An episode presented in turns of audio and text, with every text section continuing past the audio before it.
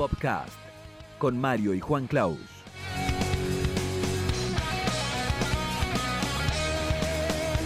Popcast, cultura pop en formato podcast.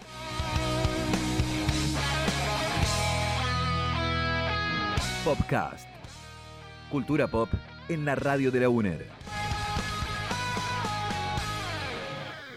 Hola, hola, ¿qué tal? Bienvenidas, bienvenidos a la primera emisión de Popcast. Hola, ¿qué tal? ¿Cómo estás? Mario Botarlini, ¿qué tal? Muy bien, ¿qué tal? Juan Claus Beaumont, ya bien, salimos presentados en la cortina, ahí en el inicio, pero bueno, por nuestros nombres de pila, ¿no? Con Mario y Juan Claus, pero eh, primer programa vamos a presentarnos. Vamos a presentarnos, vamos a decir hola, vamos a este, presentar también un poquito, si te parece, el programa, de qué va este, esto tan original, ahora este, hablar justamente de temas tan candentes, temas tan lúgubres, tan en este mundo tan convulsionado, lleno de problemas. no, no, no vamos a hablar de política, vamos a tomarnos un rato para distendernos y hablar de eh, problemas, este, eh, digamos, que tienen que ver con la cultura pop, de temas que nos interesan, que tienen que ver con aquellas cosas que nos dan un poquito de escapismo, un poco de, de pensar el mundo desde este otro costado que tiene que ver con la literatura, con el cine, este, con los cómics. Sí, sí, sí, en un momento en que estamos eh, atravesados por el entretenimiento, uno medio que ya no sabe eh, para dónde disparar, porque hay tanto, hay tanto para ver, tanto para leer, tanto para escuchar. Bueno, desde acá vamos a tratar de ofrecer un pequeñísimo aporte eh, a manera de debates, eh, comentarios, alguna entrevista también.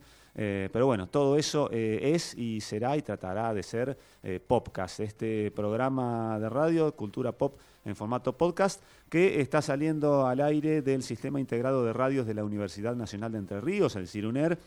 Eh, nosotros estamos saliendo por la 91.3 Radio UNER Concepción del Uruguay y bueno, más adelante eh, veremos si ampliamos este, este espectro, ¿no? Muy bien. Bueno, yo a modo de, mm, empezar, viste que cuando uno llega a, a un lugar de trabajo y demás, este, empieza como a poner sus fotos familiares, sus cositas. Yo justo tenía esto en casa y dije, a ver si lo reconoces, Mario, lo voy a traer acá como para ir adornando un poquito nuestro lugar de trabajo. Ah, a ver, a Este, ver. este, es una sorpresa que te traigo, vos no sabías nada de Es esto. una sorpresa, a ver. A ver si te das cuenta lo que es. Como para ponerlo acá, a mí se me ocurría como para que nos estén mirando acá, este, adornando. Uy, bueno, desde ya le digo a la audiencia, es un blister de Yoxa. Uy, esto es un juguete de hace un par de años, ¿no? Es un viaje en el tiempo. Un A viaje en el partir tiempo. de cuatro años, así que estoy bien. De Kenner, ya les vamos tirando un poco de, Este, de más data. Año Estoy 1900. buscando el año, del 92. 92. Es un muñeco original de los cazafantasmas, Mario. Los cazafantasmas. Sí, este, bueno, esto es parte de mi colección personal. Verás, impecable el blister original. Parece que lo hubieran comprado ayer acá en la peatonal. Este, La momia. No sé en qué momento salía la momia en los cazafantasmas, pero bueno, vamos En- a darle el los beneficio de la duda. En los- bueno, en los dibujitos sí, era, era amplio el espectro de dibujitos. espectros, literalmente. Eh, bueno, me gustó, me gustó esto de ir trayendo todas las todos los programas un, un juguete, alguna cosa Ah, así- 80s, 90s. Vamos, vamos de a poquito eh, juntando en la repisa así un montón de, de- de- de ítems, de coleccionables que nos vayan remitiendo todas esas cosas que también vamos a ir hablando en el programa. Este, hablando de, mm, del programa justamente, ¿qué vamos a hablar hoy? Muy bien, ¿de qué vamos a hablar? Hacemos una pequeña venta de lo que va a ser el programa de hoy. Eh, tenemos algunas efemérides pop. Bueno, se cumplen eh, algunos años de estrenos de películas eh, basadas en cómic, más que nada. Se cumplen 11 años eh, de el Hulk protagonizado por Ed Norton. Vamos a estar hablando un poquito de las diferentes versiones fílmicas en cine, en TV, de El Gigante Esmeralda, como le gusta decir a los, a los españoles. También eh, vamos a hablar de Wanted, 11 años también del estreno.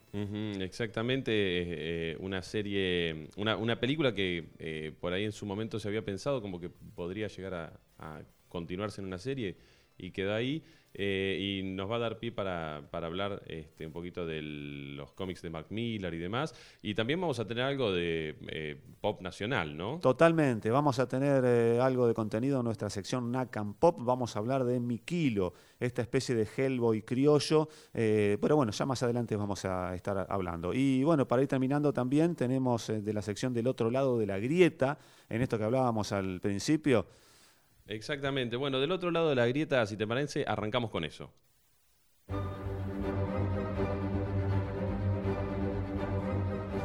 DC o Marvel. Star Trek o Star Wars. El libro o la película. Braden o Perón. Del otro lado de la grieta, en Popcast. Continuamos con Popcast, eh, lo prometido es deuda, vamos a hablar de eh, la grieta, la grieta eh, que se ha abierto, La- gran, gran, gran agujero, ¿no? La grieta es esa cosa que, eh, bueno, surge, ¿no? La palabra de, de la política, pero de repente uno empieza a ver y es como que en el mundo está todo cada vez más dividido, más polarizado, las opiniones en general, ¿no? Del ámbito que uno se le ocurra, va a encontrar este, la- siempre la, la grieta, ¿no? Ford, Ferrari, este, tenemos en el caso de la, de la cultura pop, este, eh, tradicionales grietas de, de franquicias, por ahí gente que... e incluso dentro de las mismas franquicias, posturas muy encontradas este, de los tradicionalistas versus los que por ahí arman la- las nuevas series y demás. Sí, y hablando sí. de eso, eh, eh, se me ocurría que estaba bueno arrancar eh, hablando de las nuevas tandas de película que ha hecho Disney respecto de remakes de su viejo catálogo, su catálogo más tradicional este, y más, eh, mm, digamos, que más le ha rendido eh, a lo largo de los años, llevándolo a lo que vendría a ser películas de acción en vivo, live action. Y mm, eh, bueno, vamos a hablar un poquito de eso. Me parece que ahora justo con el lanzamiento cercano de El Rey León, una película que se inscribe también dentro de esto que estábamos hablando, una película que retoma y es prácticamente un calco de la película original, pero eh, hecha eh, con la más moderna tecnología en 3D y con un resultado impresionante. Vos la, la pudiste ver ahora, Mario. La pude ver, sí, sí. eh, se puede decir que me gustó, eh, en, en opinión personal.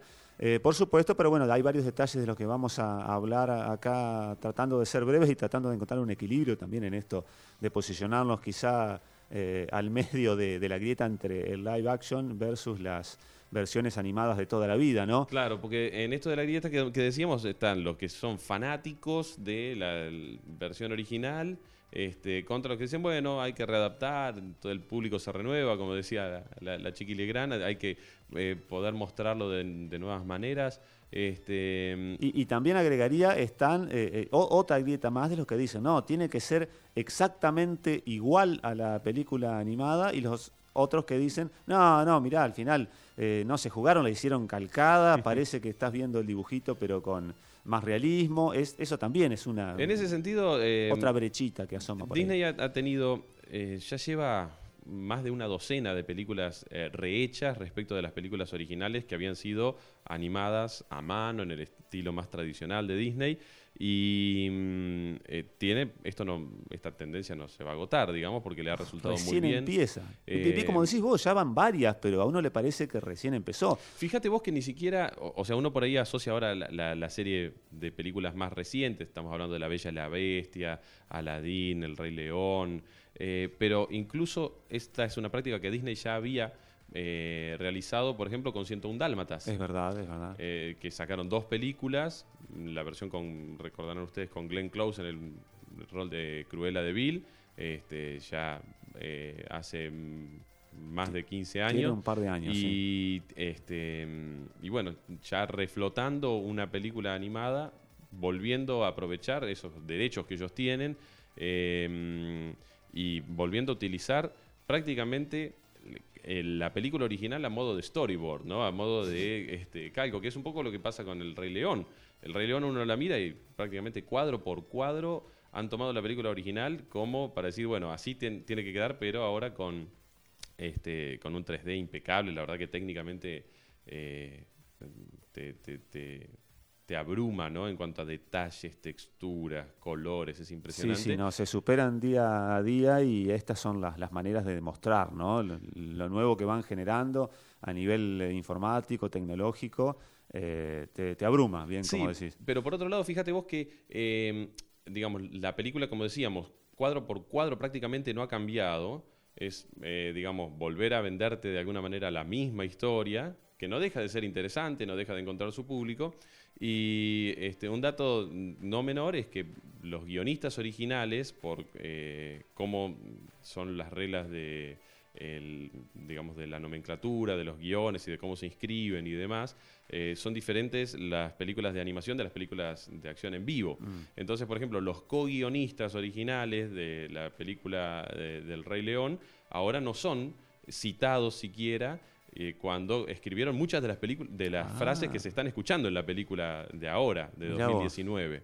Y también eso originó... ¿Generó polémica eso? Y este, generó bastantes críticas. Eh, ¿no? sé, por ejemplo, el, co-guionista de Aladdin dice la primera y única frase que se escucha en el tráiler es mía y yo no voy a... no va a aparecer mi nombre en ningún lado. Ni voy a cobrar nada. No voy a cobrar ningún derecho, claro, porque también este, los nuevos medios de distribución, este, digamos, han generado como una especie de bache mm. legal en medio de, eso y hay un poquito ahí de, de, ¿cómo decirlo?, eh, de bronca respecto de ciertas, de, ciertas personas que trabajaron en las originales y ahora ven que no son reconocidos como, como deberían y han salido aprovechado las redes sociales y demás para hacerse sentir. Claro, claro. Eh, el Rey León, bueno, acá ya entramos en terreno de spoiler, así que si no la vieron, eh, esperen un rato, vayan, háganse un mate y vuelvan. ¿Quién no vio el eh, Rey León, Mario? ¿Quién no sabe de qué se trata? No, yo digo la versión actualizada, que recordemos la del 94 duraba hora y media iba a las chapas, por decirlo de alguna manera, y esta dura una media hora más, más o menos. Tiene un par de pequeñísimos, eh, pequeñísimas modificaciones o añadiduras, ¿no? Le agregaron una canción de Beyoncé, este, una canción nueva únicamente, y después el resto son las canciones de Elton John, Tim Rice y la música de Hans Zimmer, que prácticamente volvió a reorquestar la música original que había compuesto muy bella para la, película. Ahora, mm, esto nos habla de una maquinita de facturar muy importante, se está especulando con que sin mucha dificultad el Rey León podría llegar a los mil millones de dólares en recaudación. Este, estamos hablando ya de números muy grandes. La película original, Mario, había hecho ya eh, prácticamente entre lo, que era la, la, recaudación de Estados Unidos y la recaudación a nivel internacional, 900 millones de dólares, una cifra grande pensando eh, sin inflación, ¿no? Pensando este, en valores de hace 20 años. Y mm, eh, además es, notable porque, eh, bueno, recibió muy buenas críticas, digamos, y es una de las películas vamos a ponerle entre comillas, muy entre comillas así, originales de Disney. Porque viste que Disney siempre agarra em, historias tradicionales, los hermanos Grimm, historias desde La Bella y la Bestia hasta, no sé, Pinocho. De, de Carlo Collodi, o sea, historias que ya estaban en el imaginario popular, pero de, alguna manera el Rey León eh, vamos a ponerle, decíamos, comillas, porque es una mezcla muy importante eh, de hay, está Hamlet ahí en medio de la sabana africana, pero también hay una influencia muy importante de un dibujito. Eh, claro, se renovó esa polémica también ahora, veintipico años después. el dibujito de Kimba. Kimba, el león blanco. Exactamente. Sí, sí, eh, lo daban en, estos pagos, eh, lo supieron dar en el canal de dibujitos Magic Kids. Yo recuerdo que daban Kimba León Blanco, recuerdo la, venta incluso del dibujito. Y sí, sí, tiene similitudes y bueno, ahí también eh, hay grieta entre los defensores y fanáticos, eh, que parece que los hay, de Kimber León Blanco eh, contra el Rey León de Disney. Es que era muy evidente, Mario, las similitudes en cuanto a los nombres de los personajes, muchas de las acciones, incluso algunas de, las, de las posturas, de los encuadres adoptados, desde, la, desde la parte técnica, digamos si bien era una serie de animación mucho más humilde, este, mucho más sencilla, eh, pero sí, sí, fue bastante evidente. Lo que pasa es que se ve que en, los, Estados Unidos probablemente no había penetrado de la manera que nosotros la conocíamos acá, no, estaban tan familiarizados y se pudieron dar ese lujo de este, esquivar legalmente. Claro, inspirado levemente en, qué sé yo, Claro, sí, sí, pero nunca, igual nadie nunca recibió un crédito, imagínate. Y, tampoco se han hecho cargo del, asunto. Bien, bueno, esto fue del otro lado de la grieta. En este caso hablamos, eh, para los que recién se enganchan con el programa, de eh, las películas animadas de Disney versus sus propias películas también remozadas, rehechas, pero eh, con actores reales o con computación, el Con mágico mundo de la computación. Sí, eh, ahora se le llama este, de live action, ¿no? Acción en vivo, pero la verdad que el Rey León no, tiene una sola toma, que es de acción en vivo, que es justamente la primera toma, cuando aparece el sol, ¿viste? Sí. Al principio de todo, que es una, una toma icónica, digamos, que uno recuerda de la primera película. Esa es la única que se grabó en África.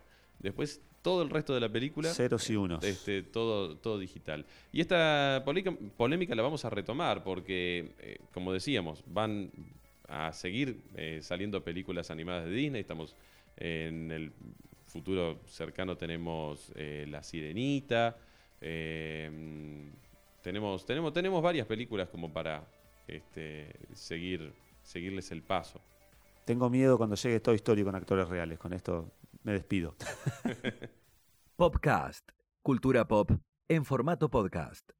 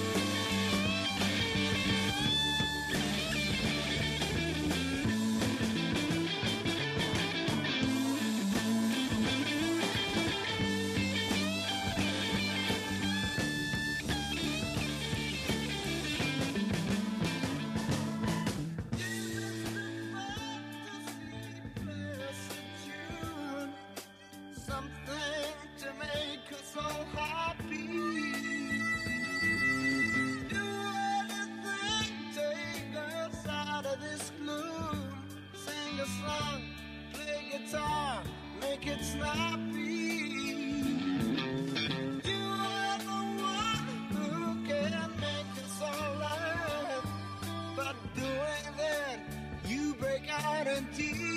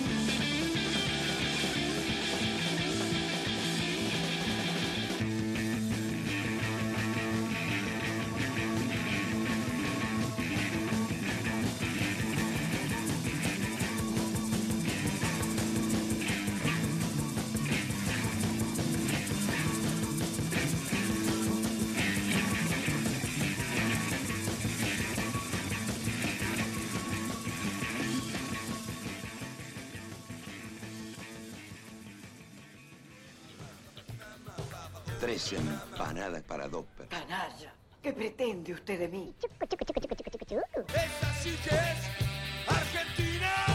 Nuestra como la deuda externa, como la torta frita con dulce de leche.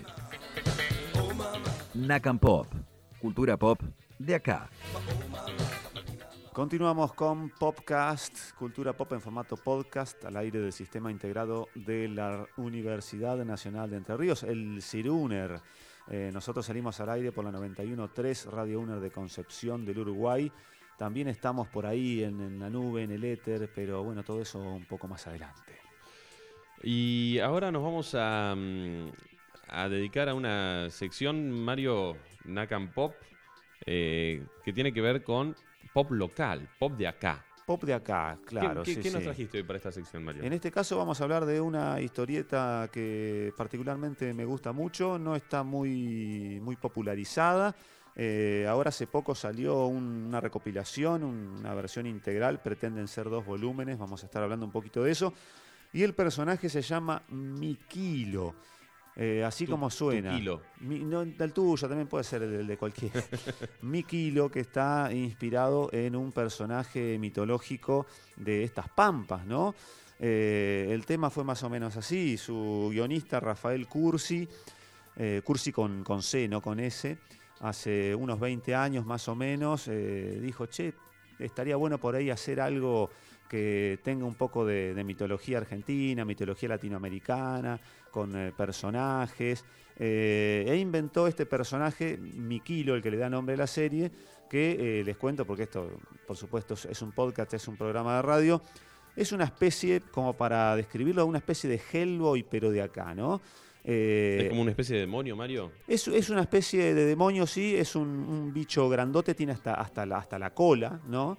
Es un ser sobrenatural, solamente que en este caso la Génesis no tiene en, el- en la trama ni nazis, ni experimentos científicos, ni una división del FBI que investiga fenómenos paranormales, sino que es mucho más argentino justamente también, ¿no? Un poco, con un poco menos de presupuesto. Para, para, en este que me trajiste acá está tomando un mate con una calavera. Es, es en, esa, en esa portada de una recopilación que salió en el 2004-2005 de Editorial Perfil, una revistita que se llamó 45 toneladas. En esa portada está dibujada por Ariel Olivetti, ni más ni menos, Qué bueno. eh, que iba- está tomando un mate ahí. Te iba a preguntar porque tiene muy el estilo de él, justamente. Este, hay que notar que se está cebando un mate con una pava. este, al estilo porteño, diría, diría alguno. Eh, impresionante. Mario, no conocía esto. Sí, sí, sí. Como te decía, la, Génesis es bien argentina. Cuenta la historia de un brujo, ¿no? Eh, en Formosa, que vive en Formosa, que eh, se conoce con otra joven hechicera, se enamoran, no pueden tener hijos, entonces hacen un pacto con el diablo y el diablo les dice que les va a dar dos hijos, pero que uno de ellos se lo va a llevar, lo va a venir a buscar. No es algo que no hayamos visto o escuchado antes, eso de la mitología y la, y la cultura pop está, está plagado, pero en este caso el plus que tiene que está desarrollado a, a nivel local, ¿no es cierto? Eh, me entonces, encantan los dibujos, Mario. esa, esa, esa es la génesis, eh, ¿no? El primer hijo sale humano y el segundo sale eh, mitad hombre, mitad demonio. Mm. Y esa es la historia de, de, de Mikilo. Y está su hermano, que es humano, que es eh, antropólogo, que se va a enterar de la existencia de este, de este ser, porque efectivamente el diablo en un momento se lo vino a llevar, él nunca se enteró, cuando su padre en el lecho de muerte en Formosa, en un ranchito perdido en el medio de la nada, eh, le cuente y ahí es donde hace eh, su aparición este personaje. Y bueno, a partir de allí van a empezar a vivir eh, sus aventuras, también vuelvo a repetir, muy a lo argentino, ¿no es cierto? No es que tienen gran despliegue de tecnología ni nada, se asemeja más a una road movie, eh, te lo compararía más por ahí capaz con eh, Supernatural que con Hellboy en ese aspecto, porque se van a embarcar el hermano antropólogo humano y este ser sobrenatural de la mitología latinoamericana y argentina, resolviendo algunos entripados, encontrándose en el camino con personajes eh, mitológicos, ¿no? El Miquilo, sin ir más lejos, es una, una deidad diaguita, Ah, mira vos. ¿eh? ¿no? Está todo documentado y al final de, de- de las revistas tiene una a modo de bestiario, es más, se llama así justamente, donde Mm. eh, te muestra todos los, los- los personajes con los que se fue encontrando eh, en, el- en el- en- en la trama o mientras se desarrollan las historias, ¿no?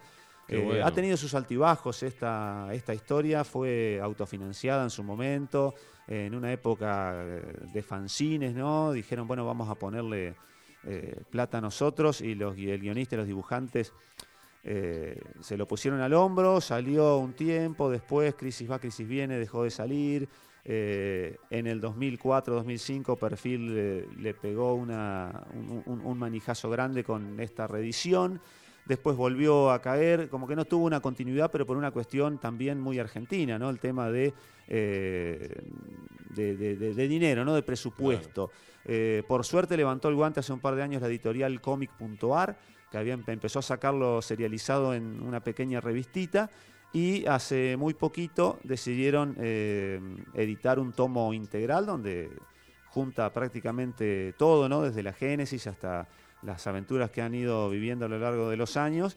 Salió un primer tomo y está pensado en que salga un segundo, un, un- un se- un segundo tomo listo para dejar ahí en biblioteca y atesorar este personaje. Y por ahí, quien te dice, por qué no? Ojalá, estaría bueno que eh, vuelva a- a- a tener eh, éxito o a tener el éxito que por ahí no llegó a, a tener para, para poder seguir, porque te digo que realmente las historias están buenas y, y es hasta una manera también de darle un poco de, de entidad y de difusión a, a la mitología argentina, ¿no?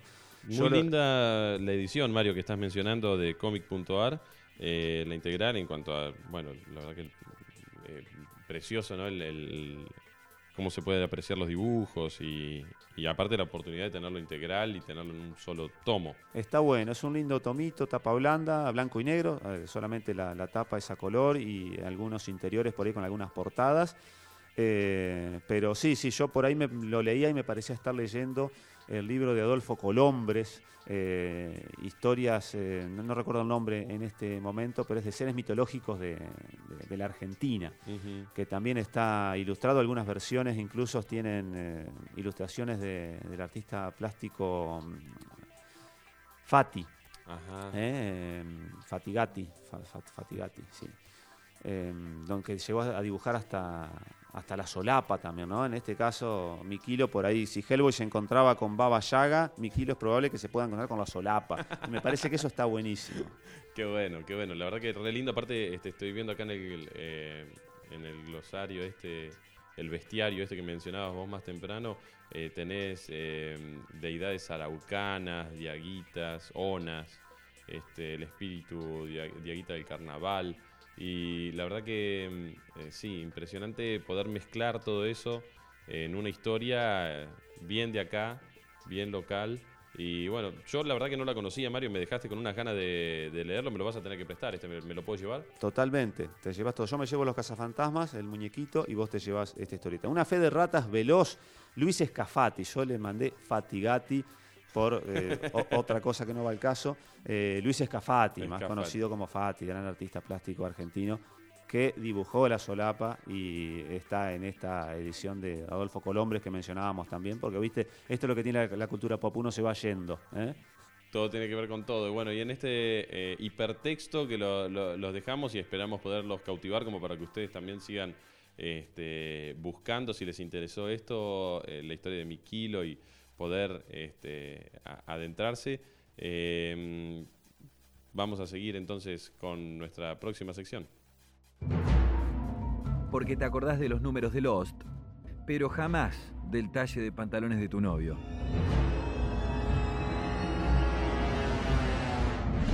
Efemérides Pop.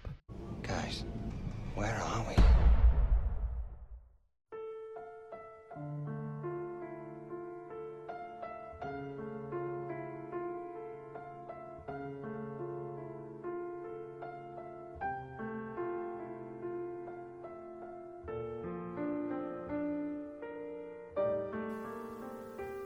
Bueno, y esta música medio tristona que mm, estamos escuchando ahora, este, seguramente más de uno le va, le va hacía despertar una nostalgia, una cosa medio rara, y por ahí no se acuerda bien de dónde venía.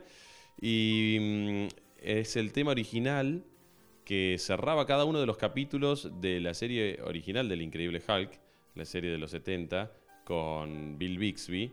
Eh, lo tenía Bill Bixby ahí haciendo dedo. Con la mochilita al hombro. Mochilita al hombro, esa cara de bueno y esta, este tema que se llama eh, El hombre solitario, eh, así fue, era el título, lo describe muy bien a, a esa versión del personaje del Increíble Hulk este, que escribió en su momento Joe Harnell y que mm, lo, traemos a colación porque se están cumpliendo ahora en este mes un, aniversario de una de las versiones que tuvo Hulk dentro de la pantalla grande, que fue la película eh, con, con Ed Norton, y donde Craig Armstrong, el compositor, retoma el tema este eh, lo adaptó y bueno, hizo un muy, muy interesante trabajo desde lo musical eh, para una película que intentaba hacer una especie de reboot de, Hulk.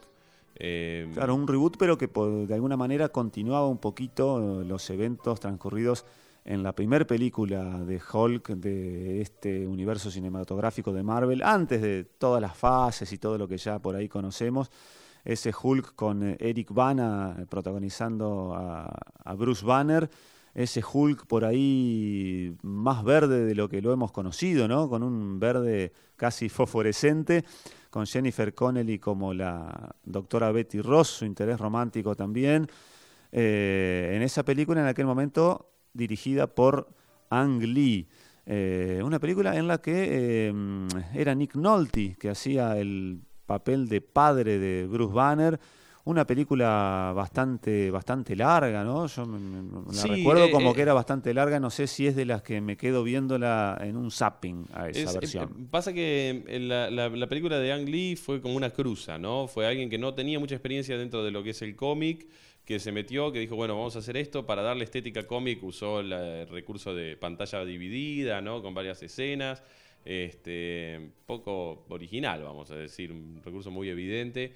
Eh, y Ang Lee, viste que se caracteriza por tratar de buscarle más en la vuelta psicológica a los personajes, entonces eh, fue más enfocado en los daddy issues, los problemitas que tenía, que acarreaba con su padre, el personaje de Hulk, más que explorar propiamente al personaje de Hulk con todas las, este, las eh, Aristas. las aristas, todas las, dificultades que ya acarrea. Y, este, y eso es por ahí lo que trató de hacer esta otra película. Claro, que eh, casi se podría decir que empieza donde termina la anterior, ¿no? Porque el Hulk de Ang Lee termina con eh, Bruce Banner eh, barra Hulk huyendo y refugiándose, se lo ve que está de voluntario en algún lugar escondido de, la Amazonia, ¿no? Ahí en Brasil, tratando de controlar su ira, ¿no? Que esa era la búsqueda por ahí también, bueno, retomando esto de la, serie de los 70 en que eh, el, personaje de, Bill Bixby, él quería encontrar la cura, tratar de controlar su, monstruo interno, ¿no? Y bueno, ese puede ser un poco el, plot de la película Hulk de 2008 protagonizada por Ed Norton. Sí, eh, hay que recomendarlo a la película, me parece, eh, porque tiene ahí su, su, punto más interesante. Hulk aparece muy poquitas veces, el que quiera verlo este, destruyendo cosas, lo va a ver, pero va a tener que esperar este, a un par de escenas muy puntuales y a los últimos 15 minutos de, película, básicamente, donde se pelea con la abominación, otra bestia eh, hecha digitalmente, gigante, igual que él.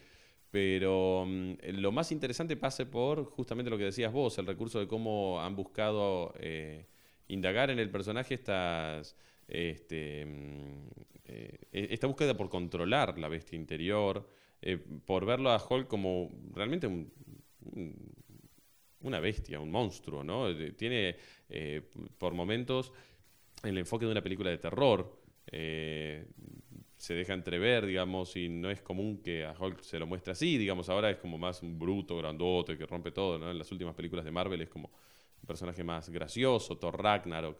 Este, y acá lo vemos realmente como la bestia desatada que es y el terror que puede llegar a inspirar. Y por ahí, ahí están por ahí los puntos más interesantes de la película. Eh, visualmente igual no se queda atrás, tiene algunas escenas de acción muy interesantes. Eh, arranca con una mm, persecución en una favela para la cual contrataron a especialistas en parkour para hacer eh, algunas acrobacias que están hechas de verdad en la película y son impresionantes, ¿no? Atravesando toda la favela. tiene ese costado muy interesante y mm, también la relación de él con eh, el personaje de Liv Tyler, con, su pareja, que eh, también tratando de buscarle la, vuelta eh, y tratar de evitar convertirse en Hulk, no estar enojado todo el tiempo, como decía este, después el, el Hulk de Eric Bana, ¿no?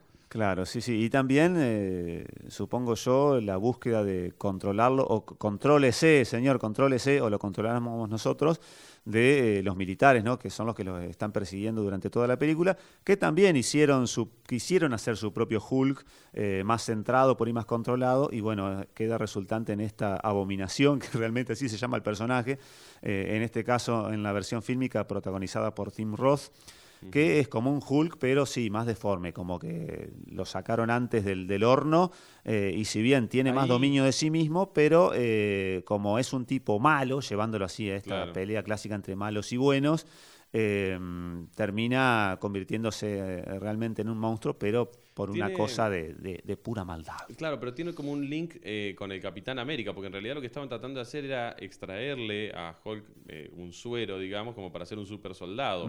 El suero que le inyectarían a Capitán América, pero en este caso como que salió mal y hicieron una abominación, una cosa este, maligna y bueno, ya traía el personaje de Tim Roth, este, traía así Claro, eh, lo, que hay que decir es que ya el tipo ya era mala entraña de antes de convertirse en ese monstruo gigante. Y hay una cuestión de una lectura que se puede hacer respecto de eh, el, el control, vos mencionabas la palabra control y es una palabra clave en la película porque ahí mm, eh, eh, em, Bruce Banner trata, David Banner hay que decir, porque en realidad en la película lo llaman por, el, personaje se llama David Bruce Banner, claro. Y como en la serie original eh, lo llamaban David, bueno, usaban ese nombre.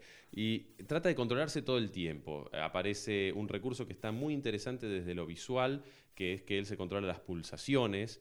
y hace mm, bueno técnicas orientales de respiración y demás como para tratar de, bajar decibeles, de, de, controlarse. Y por el, otro están, por el otro lado están los militares que quieren controlarlo, como vos bien decías. Eh, digamos, la cuestión del control no es menor. Y mm. entender a Hulk como una, este, una, una energía que es disruptiva en todo sentido, una vez que emerge, es incontrolable y va a romper, digamos, no, no tiene barreras. Eh, desde lo psicológico me parece que está muy bueno eh, se, puede, se le puede eh, hacer varias lecturas en, ese sentido. Sí, sí, yo creo que es una película que ha envejecido muy bien. A mí me gustaba mucho Ed Norton en ese papel, que bueno, después quedó eh, por el camino, si bien al finalizar la película ya lo muestran ahí en mm. una breve escena de que ya pudo controlar su monstruo interno, ya, ya puede ser un Hulk sin salir a romper todo y después no acordarse de nada.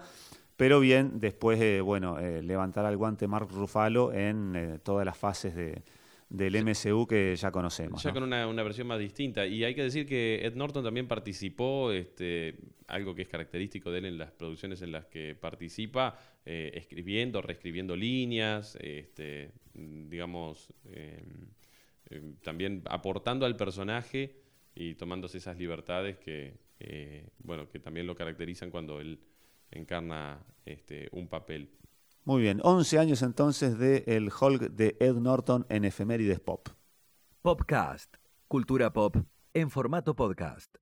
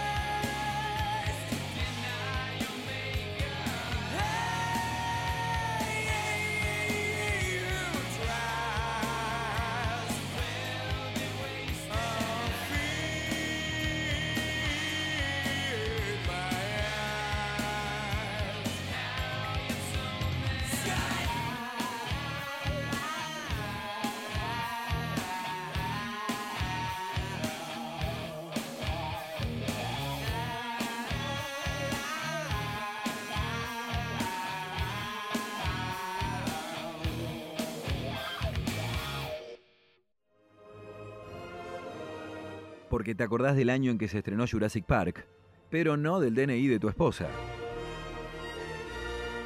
Efemérides Pop.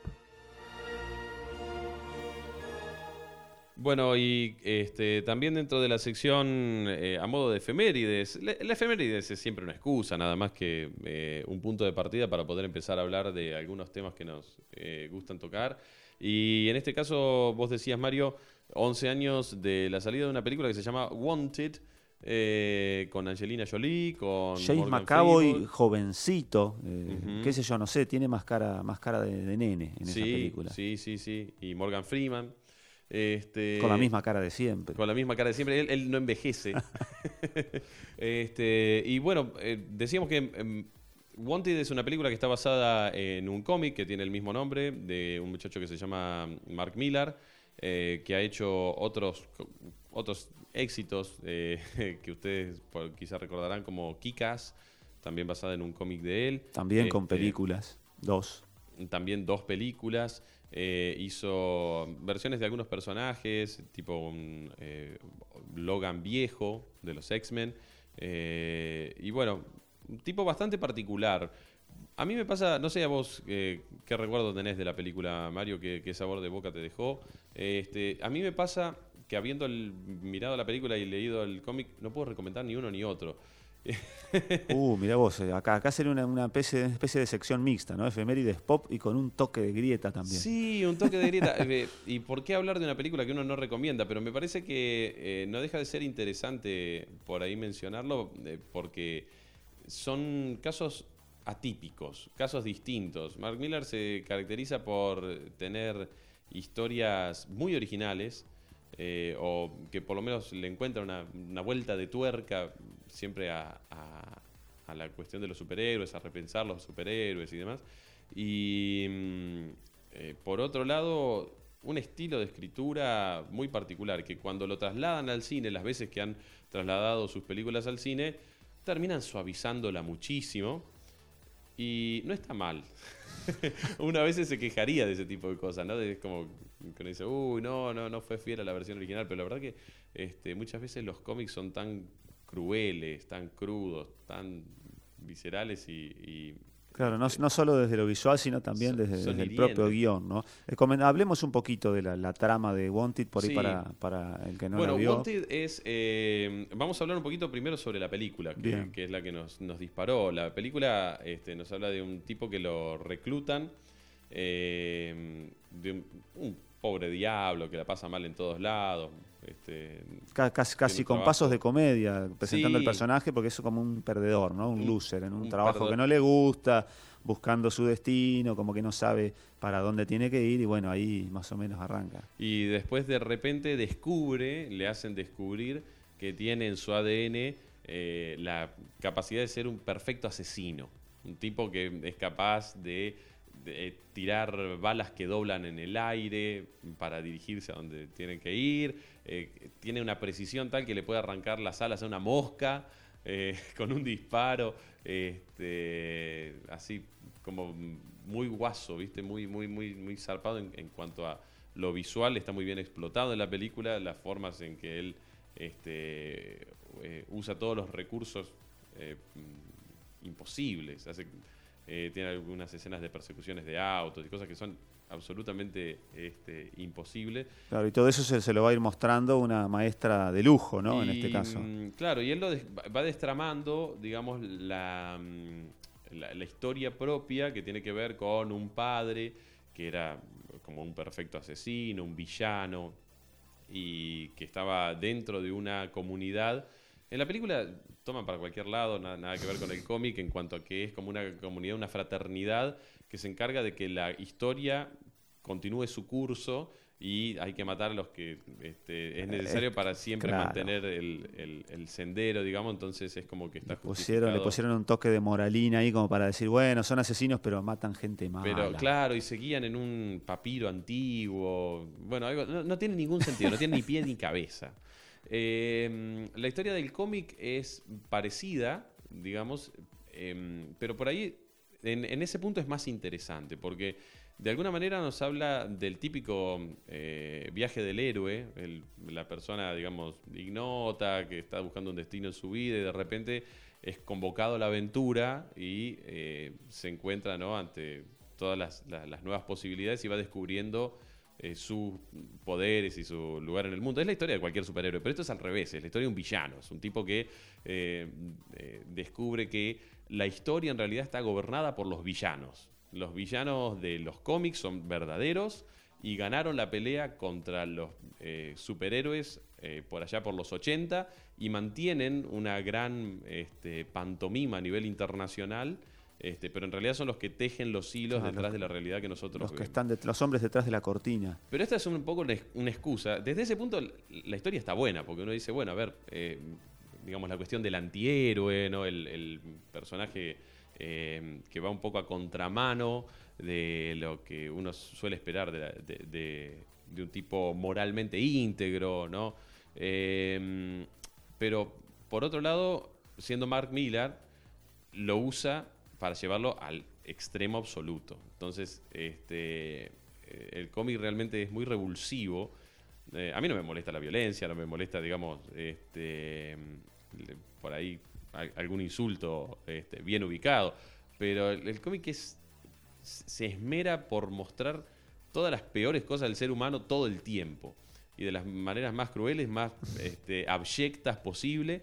eh, y lo hace al personaje hacer tantas cosas desagradables y horribles que tienen que ver desde delitos sexuales hasta, bueno, asesinar gente, este, niños, viejos, animales, de la este, forma que se te ocurra y de una ma- manera muy gráfica aparte este, que hace que uno no pueda identificarse, no pueda empatizar jamás con los Claro. personajes. Y eso, eso tienen todos los personajes de él. Eh, los el Kikas también, cuando lo llevaron a la pantalla grande. Kikas es un caso particular, porque es uno de los pocos cómics que fue trasladado a la pantalla grande antes de ser eh, publicado, porque él ya había vendido la, el- el, digamos, los derechos para hacer la película antes de que saliera el primer número.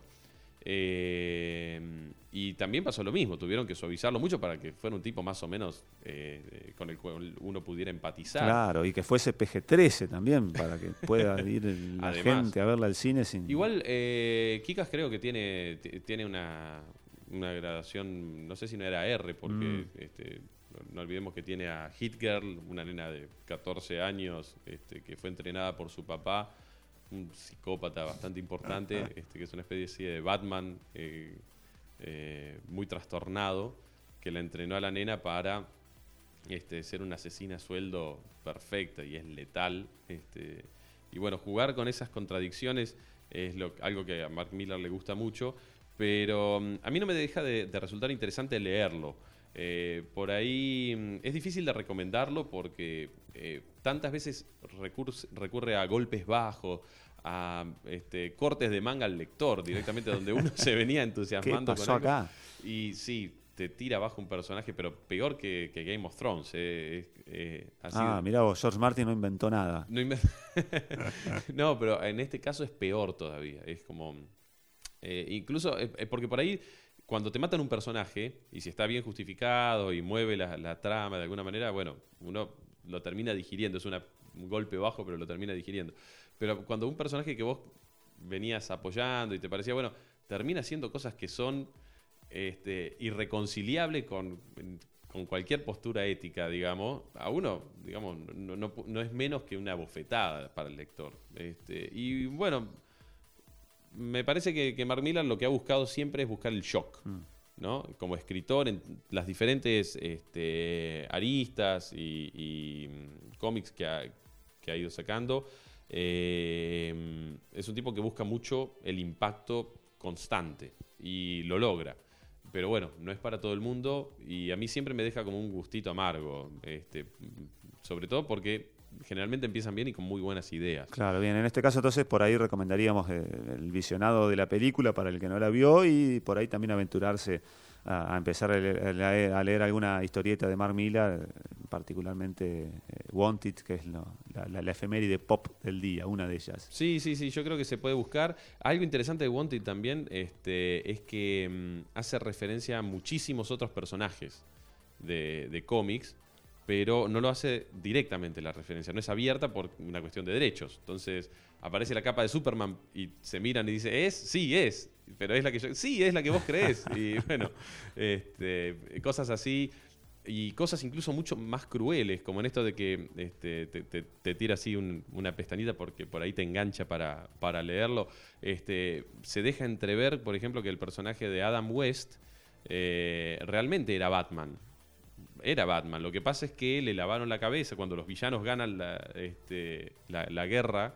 Eh, le lavan la cabeza y lo hacen a él interpretar una pantomima de sí mismo en la televisión como para burlarse este, y bueno, y es como que te, cambia una lectura muy, este, muy naif que uno podría tener ¿no? del Batman de Adam West. Este, y, bueno, tiene ese tipo de juguitos sin mencionarlo, pero que lo vas leyendo entre líneas todo el tiempo y, eso por ahí resulta de lo más interesante. Muy bien, mirá qué lindo todo lo que nos disparó. En este caso, bueno, nos disparó literalmente, ¿no? Porque Wanted hay mucho, hay mucho tiro. mucho tiro, eh, balas que curvan así para un lado, para el otro. Sí, sí, sí, sí, sí. Eh, entonces, 11 años de Wanted, eh, la adaptación cinematográfica de este cómic de Mark Miller. Y ya nos vamos despidiendo, Juan. Ya vamos cerrando esta primera emisión de podcast al aire de Ciruner. Este, bueno, tenemos mucho más para compartir, hay, hay mucho más. Yo tengo más muñequitos aparte de este de los cazafantasmas que te traje para ir eh, trayendo a la, a la repisa, así que eh, para la próxima por ahí podemos hablar un poquito de coleccionables. Sí, porque no, yo también ahora me quiero levantar el guante y traer algo yo también para el, próximo podcast y bueno, y vamos a tratar de mostrárselo también a los oyentes a través de alguna red social, pero todo eso más adelante. Esto recién empieza. Esto es podcast. Esto termina ahora, pero recién empieza. Gracias por acompañarnos.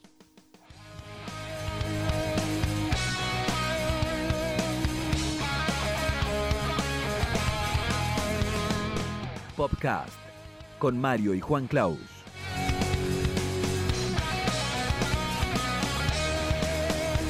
Popcast, cultura pop en formato podcast.